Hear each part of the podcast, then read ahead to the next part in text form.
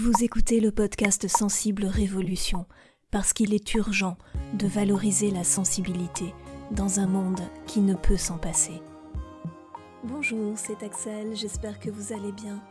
Pendant longtemps, on a cru que le cerveau ne pouvait pas changer, et donc que la nature de l'homme, qui en dépend, était figée. Grâce à l'évolution de la science, on sait aujourd'hui qu'il n'en est rien. Dans l'épisode précédent, La puissance des habitudes, j'ai expliqué comment les habitudes se créent, comment on peut faire évoluer des habitudes néfastes pour les transformer en saines routines.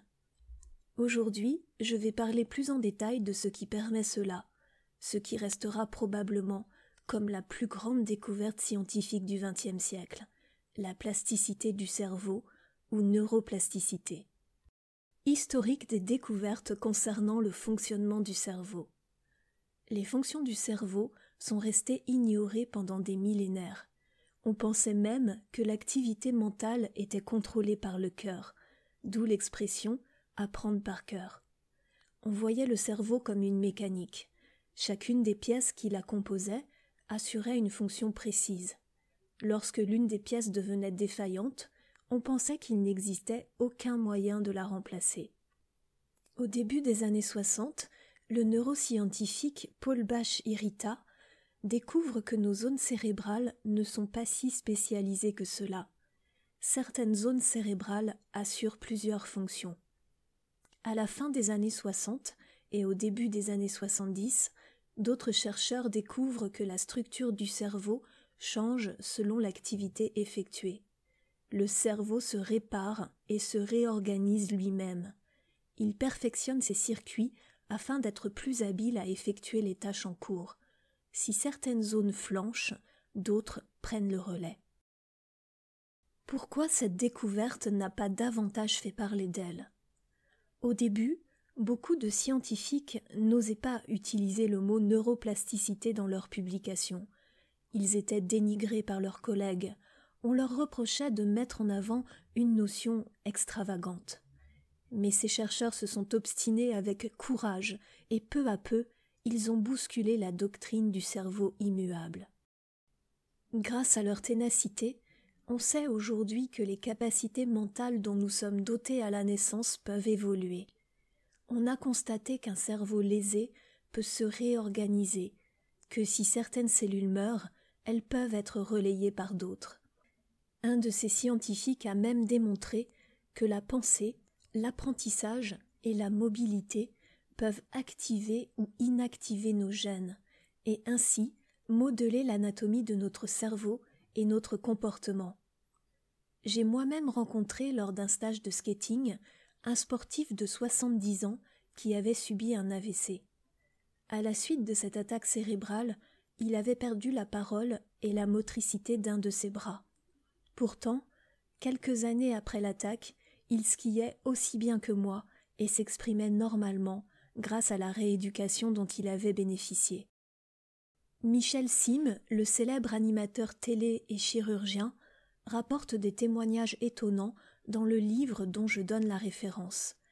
Il a rencontré un scientifique qui a permis à des non-voyants de naissance de commencer à recouvrer la vue un autre scientifique a rendu l'ouïe à des sourds. Des patients atteints de troubles d'apprentissage ont vu augmenter leur quotient intellectuel. J'ai moi-même éradiqué mon anxiété sociale, seul, sans aide psychologique ni médicaments. Et si des cerveaux ont pu permettre tout cela, le vôtre et celui de vos proches le peuvent aussi. Nous disposons d'un outil d'évolution formidable, nous en ignorons probablement encore tout le potentiel. Alors, regardons d'un peu plus près comment notre cerveau fonctionne. L'organisation du cerveau. Le cerveau est composé d'environ 100 milliards de neurones qui sont reliés entre eux par leur prolongement. Pour simplifier, imaginons le cerveau comme un village. Dans ce village se trouvent des maisons, et bien sûr chaque maison possède sa porte d'entrée. Chacune de ces portes mène à une autre maison par un chemin. Les maisons sont les neurones du cerveau. Les portes d'entrée en sont les synapses, et les chemins qui relient chaque maison sont les voies de communication du cerveau que l'on appelle les axones. Ce qu'est la plasticité cérébrale? La plasticité cérébrale est la faculté du système nerveux à se réorganiser lorsqu'il subit un dommage. Chacune des zones de notre cerveau assure une fonction particulière, par exemple la parole, la vision, la motricité d'un membre. Lorsque l'une de ces zones est atteinte, il arrive qu'elle ne puisse plus exercer la fonction pour laquelle elle était déterminée. Mais le cerveau a la capacité de construire de nouveaux chemins neuronaux, c'est-à-dire qu'il va construire de nouvelles voies de communication, les axones, pour rejoindre les autres portes d'entrée existantes vers une autre zone cérébrale. Et cette zone cérébrale va prendre le relais et assurer la fonction pour laquelle elle n'était pas faite au départ. Les changements neuronaux induisent des transformations visibles sur le cerveau. Par exemple, on a constaté chez des chauffeurs de taxi londoniens un grossissement de l'hippocampe, la zone du cerveau qui aide à la mémorisation spatiale. Les applications de la plasticité cérébrale. L'architecture du cerveau diffère d'une personne à l'autre et se transforme au cours de la vie de chacun.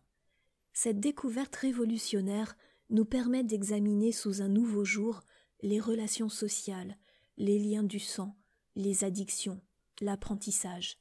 Elle permet des applications importantes dans le domaine de la santé. En voici quelques-unes.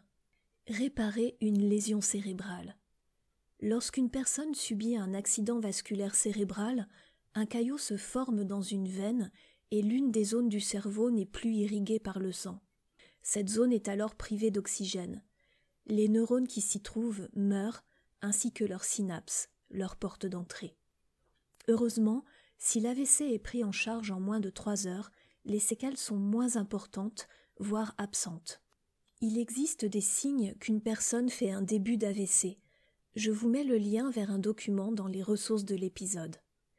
Grâce à la plasticité cérébrale, des personnes ayant subi un AVC vont pouvoir retrouver leurs facultés partiellement ou totalement après une rééducation. Cette rééducation est assurée par des centres médicaux appelés soins de suite et de réadaptation. Vous pouvez vous renseigner auprès de l'assistante sociale du lieu d'hospitalisation. Guérir de ces blessures. L'environnement, l'éducation, le milieu culturel a une influence sur nos comportements.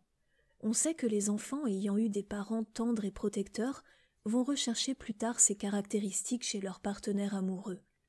De même, les enfants ayant été élevés dans des relations froides et brutales auraient une tendance à reproduire ce schéma. En toute logique, on a longtemps pensé que les enfants martyrs ne pouvaient que reproduire ce comportement violent à leur tour. Pourtant, lorsque l'on réfléchit à la lumière de cette récente découverte qu'est la plasticité du cerveau, on comprend que nos gènes n'ont pas le contrôle absolu sur notre vie. M. Boris Cyrulnik qui a vulgarisé le concept de résilience en France, a étudié sur plusieurs années le parcours d'enfants ayant subi des traumatismes importants liés à des violences familiales. Il a démontré que ces enfants ne reproduisaient pas forcément les violences qu'ils avaient subies.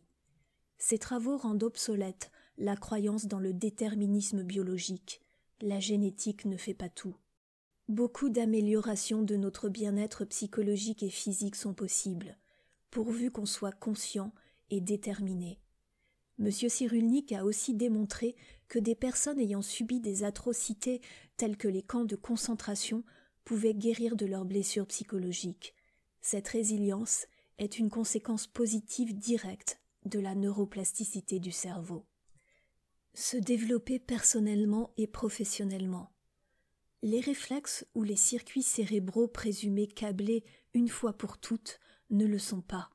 Cela signifie que des phobies ou des chocs psychologiques peuvent être surmontés. Notre cerveau est capable de modifier ces schémas comportementaux. Il est alors évident que l'on peut mettre à profit cette neuroplasticité pour notre développement personnel et professionnel. On peut transformer des habitudes de vie néfastes en saines routines, comme on l'a vu dans le précédent épisode. On peut améliorer notre caractère enrichir notre intellect, développer notre empathie, améliorer notre communication, surmonter nos angoisses. C'est d'ailleurs le principe sur lequel reposent les thérapies cognitivo-comportementales, dont l'efficacité a été prouvée scientifiquement. En introduisant une nouvelle manière de réagir et en se concentrant sur une activité agréable, on stimule de nouvelles connexions neuronales.